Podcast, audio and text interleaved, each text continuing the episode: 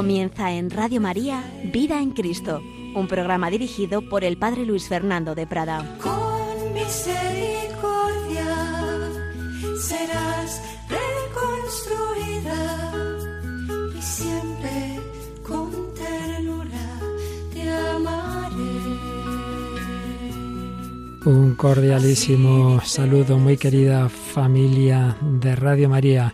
Nuestra fe nos da esperanza. La fe y la esperanza nos llevan al amor. Seguimos en vida en Cristo hablando de esas virtudes teologales. ¿Qué es la vida en Cristo? Vivir en Jesucristo, unidos a Él. ¿Cómo? Pues por el Espíritu Santo, por la gracia de Dios y por esas potencias que Dios nos da para ver las cosas como Dios las ve. La fe para desear y confiar aquello que Dios nos ha prometido. La esperanza para amar a Dios y al prójimo como Dios mismo nos ama, la caridad. Pues bien, estamos ya en el séptimo programa dedicado a la esperanza y en esta última parte de este tratadito de la esperanza estamos exponiendo resumida la encíclica que tenemos sobre la esperanza, la encíclica pontificia que es la que Benedicto XVI dedicó a esta gran virtud con el título de Espe Salvi, es el segundo programa que dedicamos a esta encíclica Espe Salvi,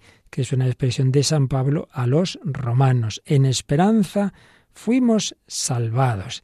Estuvimos viendo esos primeros números de esta encíclica, cómo se nos ofrece la salvación en el sentido de que se nos ha dado ya la esperanza, una esperanza fiable, gracias a la cual podemos afrontar nuestro presente, aunque el presente sea muchas veces fatigoso, se puede vivir y se puede aceptar si lleva hacia una meta, si estamos seguros de esa meta, si esa meta es tan grande que justifique el esfuerzo del camino. Así comienza esta encíclica, vimos cómo la fe y la esperanza están muy unidas, cómo eh, la esperanza es salvación, en tanto en cuanto la diferencia entre vivir sin Dios y sin esperanza y vivir con Dios y con esperanza, pues eso ya, como vemos en los conversos y veíamos el ejemplo de Josefina Vaquita, cómo cambia todo. Y estamos en un apartado todavía inicial de la encíclica que se titula El concepto de esperanza basada en la fe en el Nuevo Testamento y en la Iglesia primitiva. Vimos cómo ese encuentro con el Señor de todos los señores nos da esperanza. Estuvimos viendo diversos textos del Nuevo Testamento y vamos ya al número 7 de la encíclica, donde vamos a un texto muy importante de la carta a los hebreos, que viene a ser una especie de definición de la fe, una definición de la fe que de nuevo vemos que une estrechamente esta virtud de la fe con la esperanza. Pues es precisamente el versículo primero del capítulo 11 donde, por ejemplo, hay una traducción que dice, la fe es una forma de poseer lo que se espera, una prueba de realidades invisibles. Pero Benedicto XVI analizaba el texto original, concretamente una palabra que tiene más, más misterio de lo que puede parecer. La frase dice así, la fe es hipóstasis, es la palabra griega original, la fe es hipóstasis de lo que se espera y prueba de lo que no se ve. Y aquí en la traducción de esa palabra hipóstasis es donde viene el debate teológico muy interesante, como enseguida veremos. ¿Qué significa eso de que la fe es hipóstasis de lo que se espera y prueba de lo que no se ve? Los santos padres, esos primeros autores de los primeros siglos de la historia de la Iglesia y también los teólogos posteriores de la Edad Media, traducían hipóstasis por sustancia. Entonces, lo que significaría esta frase es que la fe es la sustancia de lo que se espera. Lo que esperamos ya, en cierto modo, ya lo tenemos, ya tenemos la sustancia de lo que esperamos y prueba de que lo que no se ve. Y esto, Santo Tomás de Aquino, el gran doctor común, el gran teólogo doctor de, los, de la teología católica, lo explicaba así. La fe es un hábito, en el sentido latino y teológico, un hábitus, es decir, una constante disposición del ánimo, gracias a la cual comienza ya en nosotros la vida eterna. Y por otro lado, la razón se siente inclinada a aceptar lo que ella misma no ve. La fe es sustancia de lo que se espera porque es un hábitus gracias al cual comienza en nosotros la vida eterna. Y por otro lado, la razón se siente inclinada a aceptar lo que ella no ve. Por tanto, eh, en este sentido, em, por la fe, de manera incipiente, en germen, según la sustancia, ya estarían presentes en nosotros las realidades que se esperan, el todo, la vida verdadera. El fiel que tiene en su alma la gracia, la fe, la esperanza, pues tiene ya la sustancia de lo que espera. Tiene, podemos decir, ya esa vida eterna en germen. La realidad misma ya está presente. Es la presencia de lo que vendrá después, lo que genera también certeza. Bien, llevamos dentro de nosotros esa sustancia que nos hace atisbar ya, hay una cierta percepción de lo que esperamos. Eso es como se traducía, pues hasta que llegó Lutero, el cual, para empezar, no tenía mucha simpatía por la carta a los hebreos, no le gustaba tampoco ese término de sustancia, y lo tradujo, lo interpretó, no en el sentido que se había usado hasta entonces, sentido objetivo, objetivo, de una realidad que ya está presente en nosotros, sino en un sentido subjetivo, simplemente como expresión de una actitud interior, una disposición del sujeto. Entonces ya no tendría el alma en sí misma esa presencia de lo que esperamos.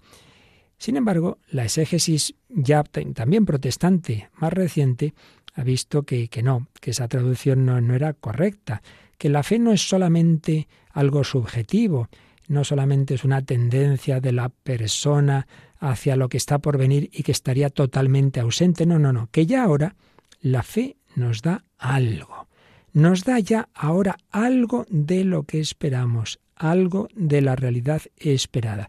Y ese algo, esa realidad que ya tenemos en nosotros, constituye para nosotros una prueba de lo que aún no se ve. Por tanto, aquí está la cuestión.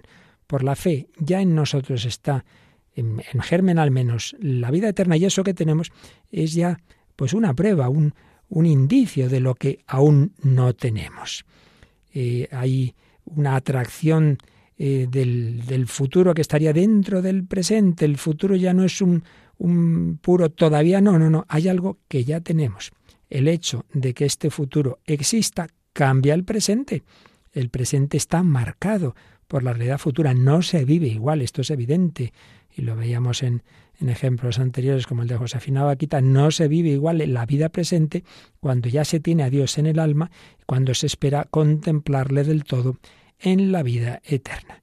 Y esta traducción y esta explicación, dice el número 8 de Spe Salvi, pues cobra todavía mayor fuerza y se conecta con la vida concreta si vamos a otro versículo, a otro versículo de esta carta a los hebreos. En este caso, el capítulo 10, versículo 34. Vamos a coger el párrafo desde un poquito antes, desde el 32. Dice así, Recordad los días pasados, en los que, después de ser iluminados, soportasteis duro combate de padecimientos. Por un lado, expuestos públicamente a insultos y tribulaciones, por otro asociados a los que andaban en esa situación, pues realmente os compadecisteis de los prisioneros y recibisteis con alegría la confiscación de vuestros bienes, sabiendo que vosotros teníais un bien mejor y permanente. Tengamos en cuenta que la carta a los hebreos se dirige a judíos que se habían convertido al cristianismo y que estaban pasándolo mal, que estaban siendo perseguidos. Entonces les anima al autor de la carta y les dice, bueno, vosotros os han quitado muchas cosas, pero recibisteis con alegría que os quitaran vuestros bienes, sabiendo que teníais otros bienes mejores, un bien mejor y permanente. Tal como Benedicto XVI eh, traduce la frase, os pone esta, este versículo, dice así en la encíclica, compartisteis el sufrimiento de los encarcelados, aceptasteis con alegría que os confiscaran los bienes, palabra griega, y par contón, palabra latina bonorum, sabiendo que teníais bienes mejores y permanentes, palabra griega, y parsin, palabra latina sustancia. Entonces, la primera palabra, y par conta, son las propiedades, lo que en la vida terrena constituye el sustento, la base, la sustancia, lo, elemental para vivir, con lo que se cuenta para la vida. Pues bien, esa sustancia, esa seguridad normal para la vida, lo, lo básico que necesitamos, se le ha quitado a los cristianos durante la persecución, pero lo han soportado porque a pesar de todo les parecía irrelevante. ¿Por qué? Porque habían encontrado otra base mejor para su existencia, algo que perdura, algo que nadie les podía quitar. La fe otorga, por tanto, a la vida una base nueva, un nuevo fundamento, mucho más importante que el dinero, que la comida, el fundamento habitual, la confianza en la renta material quedaba relativizado. Y esto, pues claro, crea una nueva libertad ante este fundamento de la vida. Y esa nueva libertad, la conciencia de la nueva sustancia, se ponía de manifiesto en el martirio y en todas esas dificultades que estaban pasando. Bueno, esto es lo que hemos visto luego en toda la historia de la Iglesia, en tantas renuncias, especialmente de los monjes o frailes como San Francisco de Asís, y lo mismo en nuestro tiempo. Personas que por amor a Cristo han dejado todo para llevar a los hombres la fe y el amor del Señor, para ayudar a las personas que sufren. Hay una nueva sustancia, la nueva sustancia de la esperanza de estas personas tocadas por Cristo ha brotado esperanza para otros que vivían en la oscuridad y sin esperanza. En estas personas se ha demostrado que esta nueva vida posee realmente sustancia y es una sustancia que suscita vida para los demás vemos en estas figuras una vida y un comportamiento que son de hecho una prueba de que las realidades futuras no son simplemente así una cosa subjetiva, sino una verdadera presencia. Jesucristo es el pastor que nos indica dónde está la vida. ¿Dónde está la vida? Y luego, el número 9 de la encíclica Espesalvi nos dice que para comprender todavía con más profundidad esa reflexión sobre las sustancias verdaderas para nuestra vida y la contraposición entre esas dos especies de sustancias, la hipóstasis y los bienes terrenos, la hiparconta, y sobre los dos modos de vida expresados con ellas, también nos sirven otras dos palabritas que se encuentran en el capítulo décimo de la carta a los hebreos. ¿Qué palabras? Pues una aparece en Hebreos 10.36 y hipomone y otra en 10.39 hipóstole. La primera, hipomone o hipómone, se traduce normalmente por paciencia, perseverancia, constancia. Paciencia, perseverancia o constancia. El creyente necesita saber esperar, soportando pacientemente las pruebas para poder alcanzar la promesa soportando pacientemente las pruebas. Esa palabra, hipómone, en el judaísmo antiguo se había usado para hablar de la espera de Dios característica de Israel, ese perseverar Israel en la fidelidad a Dios con la confianza de que Dios siempre cumple, basándose en esa certeza de la alianza en medio de un mundo que contradice a Dios. Por tanto, es una palabra que indica una esperanza vivida, una existencia basada en la certeza de la esperanza. Ahora, ya pasando al Nuevo Testamento, esta espera de Dios, este estar de parte de Dios, asume un nuevo significado, porque Dios se ha manifestado en Cristo y nos ha comunicado ya la sustancia de las realidades futuras. Y de este modo, la espera de Dios adquiere una nueva certeza. Se esperan las realidades futuras a partir de un presente que ya se nos ha entregado. Es la espera ante la presencia de Cristo, con Cristo presente, de que su cuerpo místico se complete, con vistas a su llegada definitiva. En cambio, con la otra palabra hipóstole, se expresa el retraerse de quien no se arriesga a decir abiertamente y con franqueza la verdad, una verdad que era peligrosa, pero ese esconderse, ese miedo, ese esconderse ante los hombres, lleva a la perdición. Por el contrario, San Pablo en su segunda carta a Timoteo caracteriza la actitud de fondo del cristiano con esta bella expresión. Dios no nos ha dado un espíritu cobarde, sino un espíritu de energía, amor y buen juicio. Bueno, es posible con tantas palabras griegas, algunos haya perdido un poco, es verdad que es la parte más elevada de esta encíclica, pero así, en síntesis, viene a significar que cuando uno realmente tiene una fe viva y por tanto una gran esperanza, esa fe y esa esperanza no simplemente es que yo espero lo que vendrá, pero ahora no tengo nada, no, no, no, no. Ya tenemos a Dios en el alma, que es el verdadero fundamento de nuestra vida. Yo con Él estoy seguro y estoy dispuesto a afrontar incluso quedarme sin bienes materiales, incluso sin la vida, como tantos millones y millones de mártires lo han hecho en la historia, porque ya cuento con el Señor, porque esto no es un puro sentimiento subjetivo, porque ya le tengo a Él, porque experimento su presencia, con Él soy feliz, con Él estoy seguro, Él es mi pastor, yo confío totalmente en Él y desde esa certeza de que ya le tengo, puedo esperar lo mucho que, que, Él me ha prometido, porque ya está en germen la vida eterna en mi vida, en mi ser, y lo que queda es la plenitud de aquello que se nos ha concedido ya en arras. Es nuestra confianza. Jesucristo es nuestro pastor. En Él confiamos siempre. Vamos a decírselo que sí, que sí, que nos fiamos de Él, aunque tantas veces nos cueste esa confianza. Señor, aumentanos la fe, la esperanza, la caridad. Quiero ser buena ovejita en tus brazos.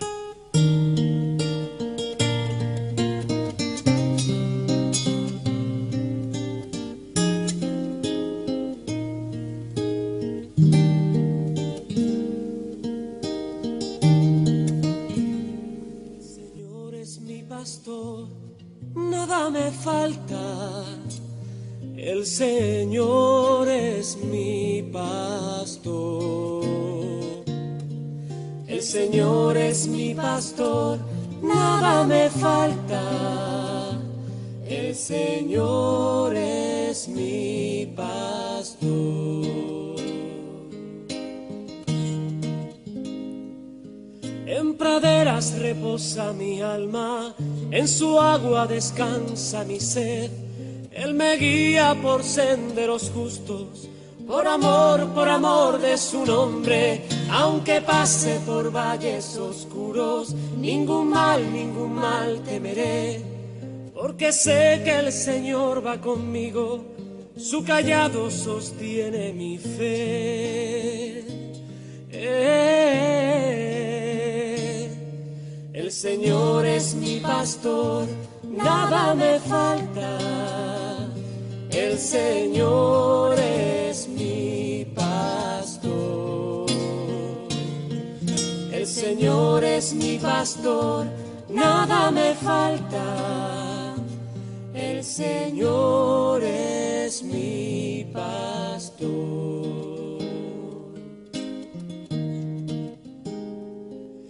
Preparas por mí una mesa frente a aquellos que buscan mi mal. Con aceite me ungiste, Señor, y mi copa rebosa de ti. Gloria a Dios Padre Omnipotente y a su Hijo Jesús el Señor y al Espíritu que habita en el mundo por los siglos eternos. Amén. El Señor es mi pastor, nada me falta. El Señor es mi pastor. El Señor es mi pastor, nada me falta. El Señor es mi pastor. El Señor es mi pastor, nada me falta, ya, ya le tengo a Él. Estoy en sus brazos, Él me guía, la fe, la esperanza están en mi alma, en mi ser, en toda mi vida, como una realidad ya presente que realmente llena mi corazón y que me da la confianza de recibir mucho más en el futuro, pero que ya tenemos en germen presente. Es lo que hemos visto en este, en este momento anterior, basados en esta encíclica Espesalvi de Benedicto XVI sobre la esperanza que estamos resumiendo. A partir del número 10 se preguntaba Benedicto XVI en Espesalvi, ¿qué es la vida eterna? ¿La vida eterna qué es? Y también esa pregunta que ya se había hecho antes, si la fe cristiana es simplemente una información de cosas a saber o es performativa, es decir, un mensaje que nos transforma ahora, que sostiene nuestra vida, que plasma de modo nuevo la vida misma. Bueno, ya había dicho antes que es así, que es performativa, que nos transforma, pero lo va a desarrollar en estos números. Y para ello parte del diálogo inicial del rito del bautismo, por lo menos en un rito antiguo en el que se le decía a los, a los padres y padrinos, preguntaba el nombre, bueno, esto se sigue haciendo, y se pide y se preguntaba también, ¿qué pedís a la iglesia? Respuesta, la fe. ¿Y qué te da la fe? La vida eterna. ¿Qué te da la fe? La vida eterna. Según este diálogo, lo que los padres buscaban para el niño era la entrada en la fe, la comunión con los creyentes, porque la fe es llave para la vida eterna. Los padres esperan que la fe dé a su hijo la vida, la vida eterna. Vemos de nuevo que la fe es la sustancia de la esperanza. Pero vamos a ver, ¿de verdad queremos una vida eterna? Y aquí se hace una reflexión sobre en qué consiste esa vida eterna. ¿Queremos vivir eternamente? Así, tal como suena la expresión a muchos oídos contemporáneos, muchos dirían, no, no, no, vivir aquí para siempre, para siempre, no les parece algo deseable. Muchos no quieren esa vida eterna, eh, más bien les parece un obstáculo. Seguir viviendo para siempre sin fin parece más una condena que un don. Hombre, desde luego todo el mundo quiere aplazar la muerte lo más posible, pero por otro lado, vivir siempre sin un término solo sería, a fin de cuentas, aburrido y al final insoportable. La encíclica recuerda un sermón de San Ambrosio por su hermano difunto sátiro, y decía así San Ambrosio. Es verdad que la muerte no formaba parte de nuestra naturaleza, sino que se introdujo en ella. Dios no instituyó la muerte desde el principio, sino que nos la dio como un remedio. En efecto, la vida del hombre, condenada por culpa del pecado a un duro trabajo y a un sufrimiento intolerable, comenzó a ser digna de lástima. Era necesario dar un fin a estos males, de modo que la muerte restituyera lo que la vida había perdido. La inmortalidad, en efecto, es más una carga que un bien, si no entra en juego la gracia. Y San Ambrosio ya había dicho poco antes, no debemos deplorar la muerte, ya que es causa de salvación. Aquí vemos, pues, la expresión en esa homilía de algo que muchos piensan, hombre, sí, yo quiero tardar en morirme, pero es verdad que vivir con 130 años no debe ser muy agradable. Y por otro lado, la eliminación de la muerte, como también su aplazamiento ilimitado, pondría a la Tierra y a la humanidad en una condición imposible. No comportaría beneficios ni, ni para la sociedad ni para el individuo mismo. Entonces hay aquí una contradicción en nuestra actitud, un contraste interior. Por un lado, no queremos morir y sobre todo los que nos quieren no quieren que muramos. Pero por otro lado, tampoco deseamos seguir existiendo ilimitadamente y tampoco la Tierra ha sido creada con esta perspectiva. Entonces, ¿qué es lo que queremos? Esta paradoja suscita una pregunta más profunda. Vamos a ver, ¿qué es realmente la vida? ¿Qué es la vida? ¿Y qué es la vida eterna? ¿Qué significa verdaderamente eternidad? Aquí el error está en que imaginamos vida eterna es esta vida que no se acaba. Esos ejemplos de que va pasando un año y otro y viene un pajarito y suelta ahí un, una hojita y otra y otra y no sé qué y no sé cuántos, una gota que cae y otra gota y otra hasta que al final disuelve la roca, uh, la de millones de años. No es eso, no es eso. La vida eterna no es esta vida que dura muchísimo, es otra cosa. Para entenderlo, Benedicto XVI nos habla, nos pone esta, esta imagen y nos dice que hay momentos en que de repente percibimos algo muy gozoso, esto, esto, esto, esto sería precisamente la verdadera vida. Momentos en que nos sentimos llenos, felices. Esta es la verdadera vida. Así debería ser. Y en cambio, lo que tantas veces llamamos la vida no lo es, no lo es. Eh, San Agustín, en una famosa carta sobre la oración dirigida a una viuda romana, Proba, le escribió, en el fondo solo queremos una cosa, la vida bienaventurada, la vida que simplemente es vida, simplemente felicidad. Esa es la auténtica vida, la plenitud, la felicidad. Pero después Agustín dice, no sabemos, la verdad es que no sabemos lo que deseamos, lo que quisiéramos concretamente. Desconocemos del todo esta realidad. por eso dice San Pablo que no sabemos pedir lo que nos conviene. Romanos 8:26. Sabemos es que no es esto lo que queremos, no es, no es esta vida, pero en este no saber sabemos que esa realidad tiene que existir, tiene que existir. Hay en nosotros una docta ignorancia. No sabemos lo que queremos, no conocemos la verdadera vida y sin embargo sabemos que debe existir algo que no conocemos bien, hacia lo cual nos sentimos impulsados. Entonces, en el número 12, decía Benedicto XVI, pienso que Agustín describe en ese pasaje la situación esencial del hombre, la situación de la que provienen todas sus contradicciones y sus esperanzas.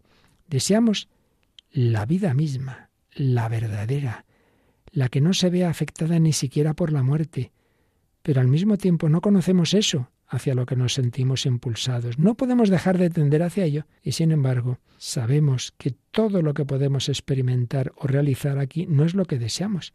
Esa realidad desconocida es la verdadera esperanza que nos empuja y al mismo tiempo su desconocimiento es la causa de todas las desesperaciones, así como también de todos los impulsos positivos o destructivos hacia el mundo auténtico. La expresión vida eterna trata de dar un nombre a esa desconocida realidad conocida. Es una expresión insuficiente que crea confusión. Y es que eterno, como decíamos antes, suscita en nosotros la idea de lo interminable, y claro, eso nos da miedo. Vida nos hace pensar en la vida que conocemos, que amamos, que no queremos perder, pero que a la vez es con frecuencia más fatiga que satisfacción. Por eso, por un lado la deseamos, por otro lado no.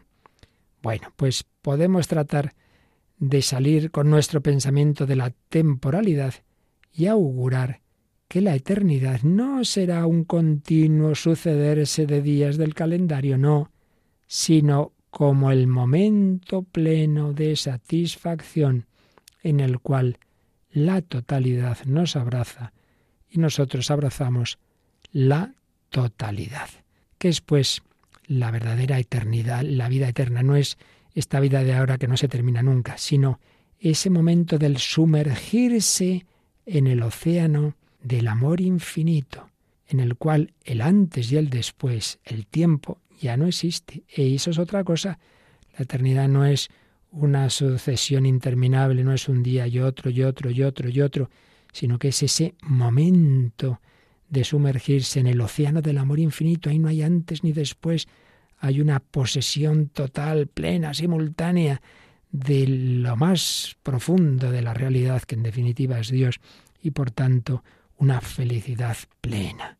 Ese momento es la vida en sentido pleno, es sumergirse siempre de nuevo en la inmensidad del ser y estar desbordados por la alegría. Es lo que Jesús dice en la última cena. Y nos lo recoge el Evangelio de San Juan 16, 22, cuando les dice a los apóstoles que están tristes porque Jesús les está diciendo que les va a dejar, pero les dice, volveré a veros y se alegrará vuestro corazón y nadie os quitará vuestra alegría. Tenemos que pensar en esta línea si queremos entender el objetivo de la esperanza cristiana.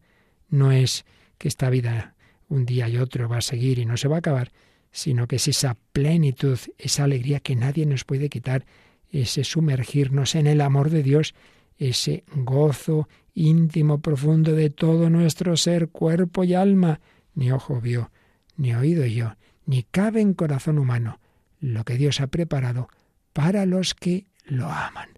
Vamos a pedir al Señor sumergirnos en esa fuente, en esa fuente de la auténtica vida eterna.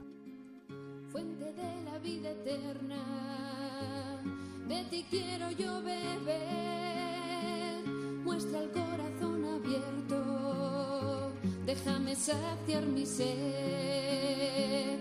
Fuego de misericordia, que consumes mi pecado. Enciéndeme con tus llamas, escóndeme en tu costado.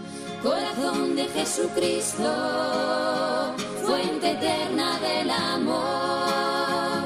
Quiero estar siempre contigo, abraza mi corazón. Corazón de Jesucristo, fuente eterna del amor. Estar siempre contigo, abraza mi corazón. Tú que buscas mi consuelo porque tantos te olvidaron. Concédeme amarte siempre por los que nunca te amaron. Tu corazón es la puerta del amor que nunca acaba. Sepa entrar por ella y perderme en tus entrañas. Corazón de Jesucristo fuente eterna del amor. Quiero estar siempre contigo, abraza mi corazón.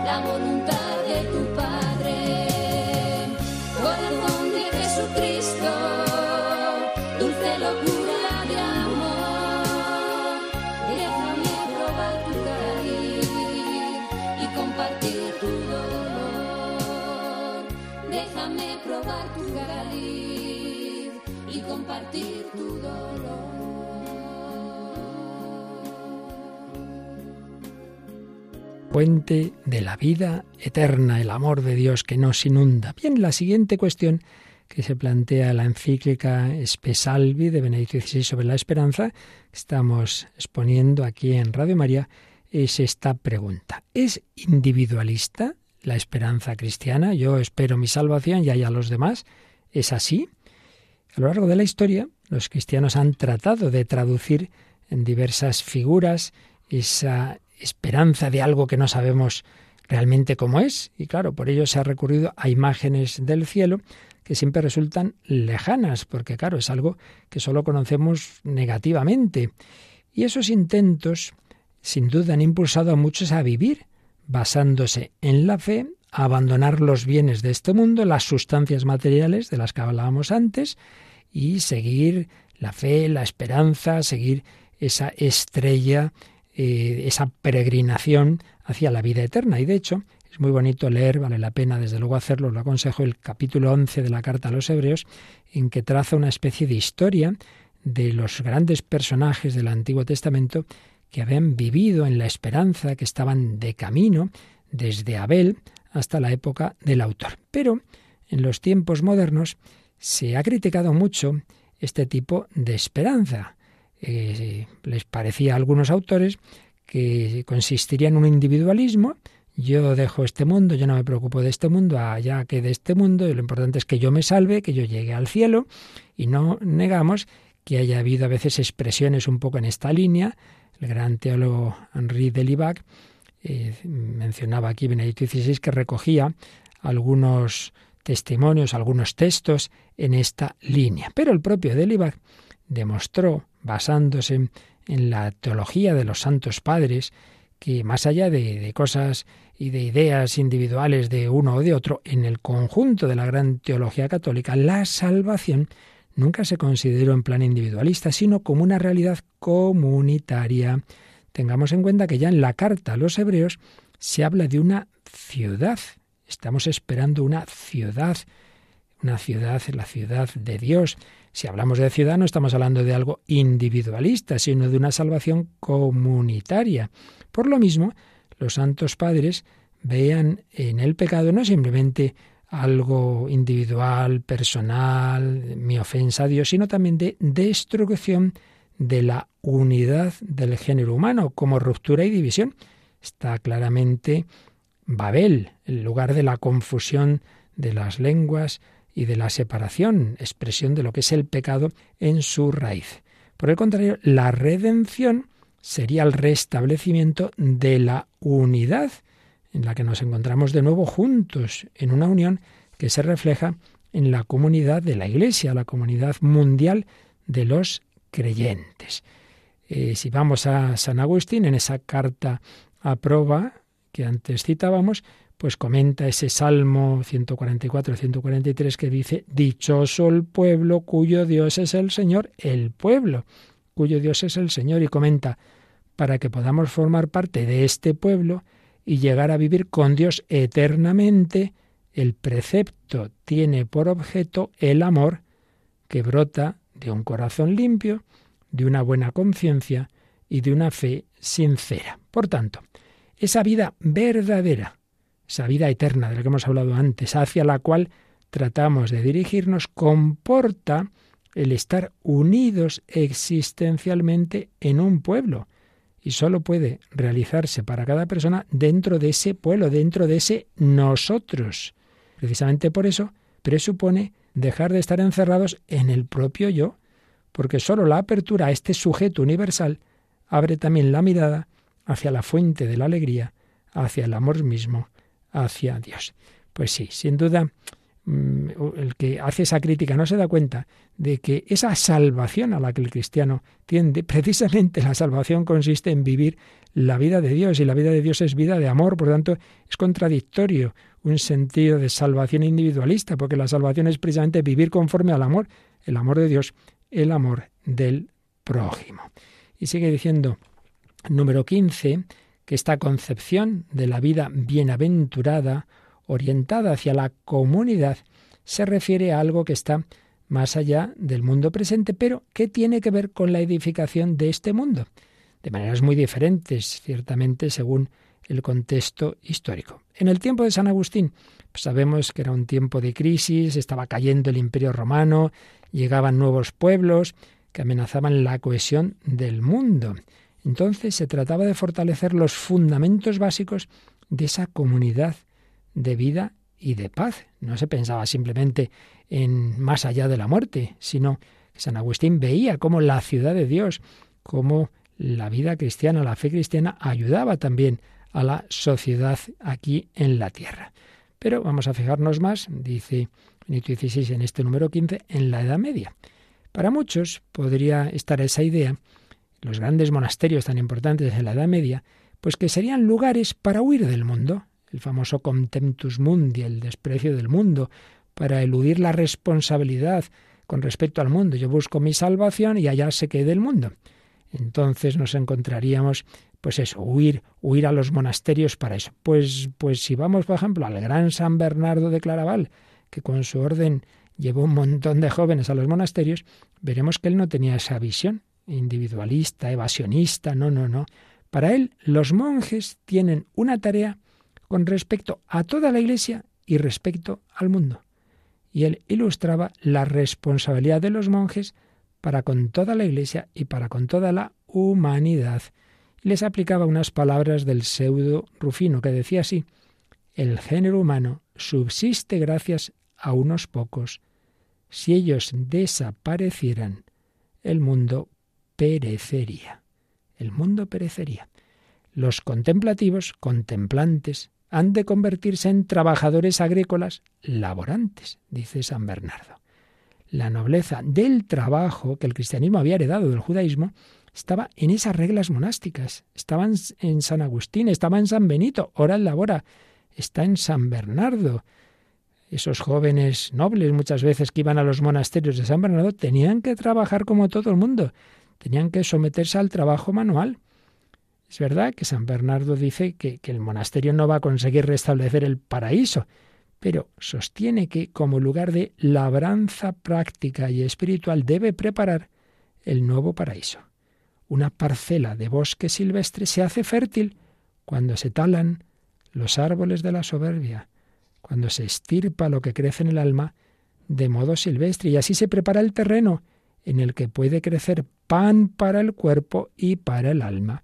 Claro que sí, a la vez que el monje se santifica y va caminando hacia la vida eterna, está construyendo comunidades aquí, en esta tierra.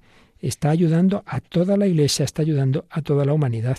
Y comenta Benedicto XVI cómo en nuestro mundo, en nuestra historia, hemos podido comprobar trágicamente que donde las almas se hacen salvajes, es decir, cuando se apartan de Dios y de toda moral, no se puede lograr ninguna estructuración positiva del mundo. Por tanto, en este apartado que acabamos de ver, tenemos una respuesta muy interesante a esa crítica. No, la esperanza cristiana no es simplemente yo que me salve, mi alma que se vaya con Dios. No, no, no.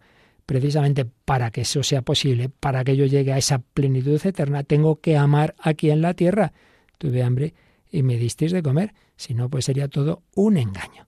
Así pues, la esperanza cristiana no es individualista, no es evasionista, sino que nos ayuda también a construir el cielo en la tierra, siempre con las limitaciones evidentes de esta vida. Ciertamente, solo será en la plenitud de la gloria cuando se cumplan todos esos deseos del corazón humano, pero eso no quiere decir que aquí no debamos hacer todo lo posible por construir el reino de Dios.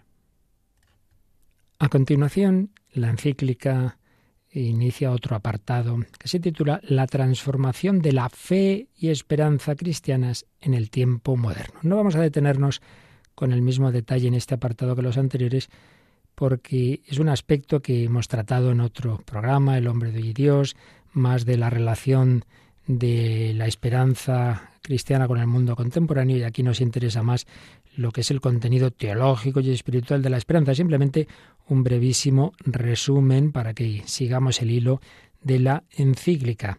Si la civilización cristiana, si la cristiandad tenía esa esperanza en Dios, esa esperanza en la vida eterna, que como hemos dicho no significaba un individualismo ni un desentenderse de este mundo, sin embargo, la época moderna va a tener otras esperanzas, va a poner la esperanza no en el Dios trascendente, no en Jesucristo, mucho menos en el más allá, sino en la inmanencia, en este mundo.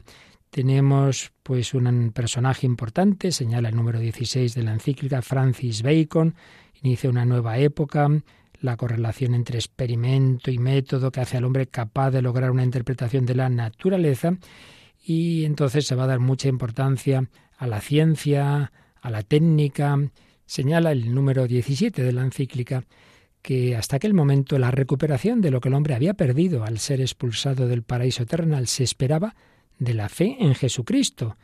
Ahí se veía la redención. Pero ahora esa redención, el restablecimiento del paraíso perdido, ya no se espera de la fe, sino de la correlación entre ciencia y praxis no es que se negara la fe, pero esta quedaba desplazada a otro nivel de las realidades exclusivamente privadas, ultramundanas, ya no era relevante para el mundo. Esto es muy importante. Esto pasa también hoy día. Hay personas que dicen, sí, no, si yo tengo fe, yo rezo, pero luego esa fe, esa oración, solo sirven para el más allá. Bueno, espero salvarme y tal, pero luego mi vida ordinaria, mi trabajo, mi diversión, mis relaciones familiares, etcétera, no tienen nada que ver con la fe. Esto se incuba en esta época moderna. Se va produciendo una crisis de la esperanza cristiana. Ahora ya no hay fe en Jesucristo, ya no hay esperanza en Él, sino fe en el progreso, en el progreso. Y hay dos categorías que cada vez van a unirse más al progreso, van a estar más en el centro de esa idea de progreso, razón y libertad. El progreso se va a ver sobre todo como un progreso por el dominio creciente de la razón. El progreso es la superación de todas las dependencias. Es también progreso hacia la libertad perfecta. La libertad es considerada sólo como promesa, en la cual el hombre llega a su plenitud. Pues dos conceptos, libertad y razón, que ambos tienen un aspecto político. Se espera el reino de la razón como la nueva condición de una humanidad que llegaría a ser totalmente libre. Fijaos qué cambio de perspectiva de esa fe en Dios, en Jesucristo, de esa esperanza en la vida eterna, pasamos a una fe en las potencialidades del hombre, de su razón, de su ciencia, de su organización política.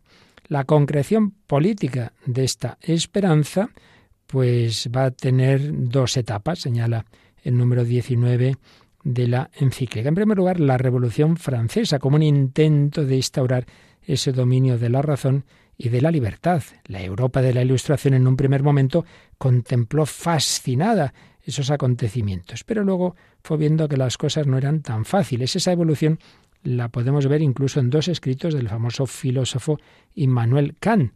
En 1792 estaba muy optimista y decía, el paso gradual de la fe eclesiástica al dominio exclusivo de la pura fe religiosa, ya veremos lo que entiende por religiosa, constituye el acercamiento del reino de Dios. Decía, para él, bueno, la fe religiosa en el fondo es eh, una religión basada simplemente en la razón humana, no en la revelación, una religión producto del hombre y de su razonamiento y no creyendo en una revelación de Dios nos dice que las revoluciones pueden acelerar los tiempos de este paso de la fe eclesiástica a la fe racional. El reino de Dios ya no tiene nada que ver con el reino de Dios del que nos habla Jesucristo. Pero unos años después, pocos, en otra obra, El final de todas las cosas, Kant ve también la posibilidad de que junto al final natural de todas las cosas se produzca uno contrario a la naturaleza, un final perverso. Y llega a escribir esto. Si llegara un día en que el cristianismo no fuera ya digno de amor, el pensamiento dominante de los hombres debería convertirse en el de un rechazo y una oposición contra él, y el anticristo inauguraría su régimen, aunque breve, fundado presumiblemente en el miedo y el egoísmo. A continuación, no obstante, puesto que el cristianismo, aun habiendo sido destinado a ser la religión universal, no habría sido ayudado de hecho por el destino a serlo, podría ocurrir bajo el aspecto moral el final perverso de todas las cosas. Es decir, que el mismo Kant, que estaba tan optimista con esa religión natural, racional, también empezaba a pensar que podría acabar muy mal la historia con ese declive del cristianismo. En el siglo XVIII, dice el número 20 de la encíclica, no faltó la fe en el progreso como esa nueva forma de la esperanza humana, y siguió considerando a la razón y la libertad como la estrella guía que se debía seguir en ese camino de la esperanza. Pero, pues fueron apareciendo otros problemas muy serios, una situación social completamente nueva. Toda la revolución industrial, el proletariado, las convulsiones que hubo y llegamos a otra nueva revolución después de la francesa, la revolución proletaria. El progreso no, no avanzaba de modo lineal, no bastaba con eso, hacía falta el salto revolucionario y ahí entra otro gran pensador, Karl Marx, que trató de encauzar ese paso definitivo, él creía así, un paso definitivo, un gran paso de la historia hacia la salvación, hacia lo que Kant había calificado como el reino de Dios. Ahora sería esa sociedad, ese paraíso comunista. Al haber desaparecido la verdad del más allá, se trataba ahora de establecer la verdad del más acá.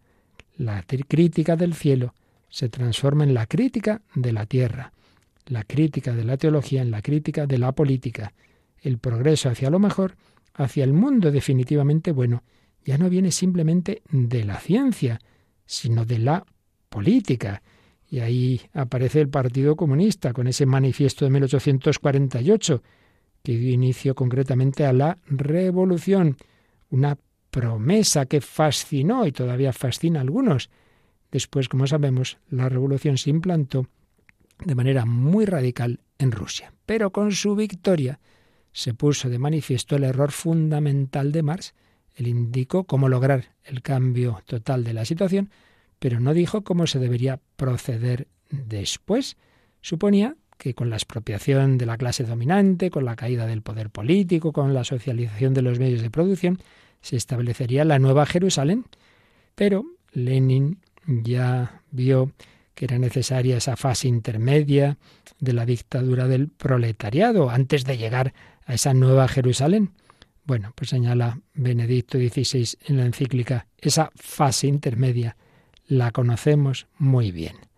En lugar de alumbrar un mundo sano, ha dejado tras de sí una destrucción desoladora. El error de Marx no fue solo no haber ideado los ordenamientos necesarios para el nuevo mundo, en el que no haría eh, no habría necesidad de ellos. Su error está más al fondo. Olvidó que el hombre es siempre hombre. Olvidó al hombre y olvidó su libertad. Marx ha olvidado que la libertad es siempre libertad, incluso para el mal. Creyó que una vez solucionada la economía todo quedaría resuelto. Su verdadero error es el materialismo.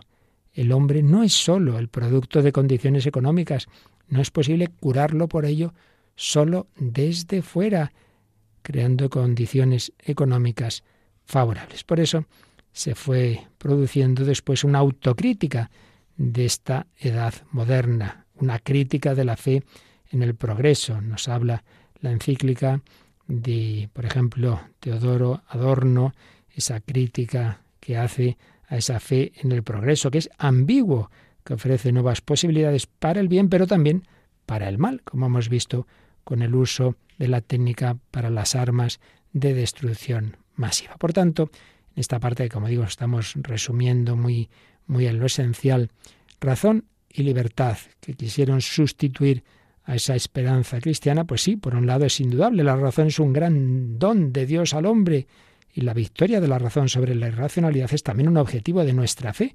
Pero ¿cuándo domina realmente la razón? ¿Cuando se ha apartado de Dios? ¿La razón del poder y del hacer es ya toda la razón? Si el progreso para ser progreso necesita el crecimiento moral de la humanidad, entonces la razón del poder y del hacer debe ser integrada con la misma urgencia mediante la apertura de la razón a las fuerzas salvadoras de la fe, al discernimiento entre el bien y el mal, y sólo de este modo se convierte en una razón realmente humana. Sólo se vuelve humana si es capaz de indicar el camino a la voluntad, y esto sólo lo puede hacer si mira más allá de sí misma. Por otro lado, la libertad requiere que concurran varias libertades, lo cual no se puede lograr si no está determinado el hombre por un común e intrínseco criterio de medida, que es fundamento y meta de nuestra libertad. En definitiva, el hombre necesita a Dios. De lo contrario, se queda sin esperanza. Y ya lo hemos visto con el desarrollo de la edad moderna de estos últimos siglos. Un reino de Dios, entre comillas, instaurado sin Dios, un reino en definitiva solo del hombre, desemboca inevitablemente en el final perverso de todas las cosas que entrevió Kant. No cabe duda de que Dios entra realmente en las cosas humanas, pero a condición de que no solo lo pensemos nosotros, sino que Él mismo salga a nuestro encuentro y nos hable. Por eso la razón necesita de la fe para llegar a ser totalmente ella misma. No basta esa religión natural de la que habla Bacán, necesitamos la revelación. En definitiva, necesitamos al Dios amor que se nos ha revelado en Jesucristo. Bueno, ha sido hoy la exposición de una parte de la encíclica un poquito elevada, no os preocupéis, pero creo que vale la pena que oigamos estas bellas consideraciones y tan profundas que nos dejó Benedicto XVI en nuestra reflexión sobre la esperanza. Seguiremos el próximo día, si Dios quiere, con esta gran encíclica Espesalvi, con otra parte, pues sin duda un poquito más, más sencilla.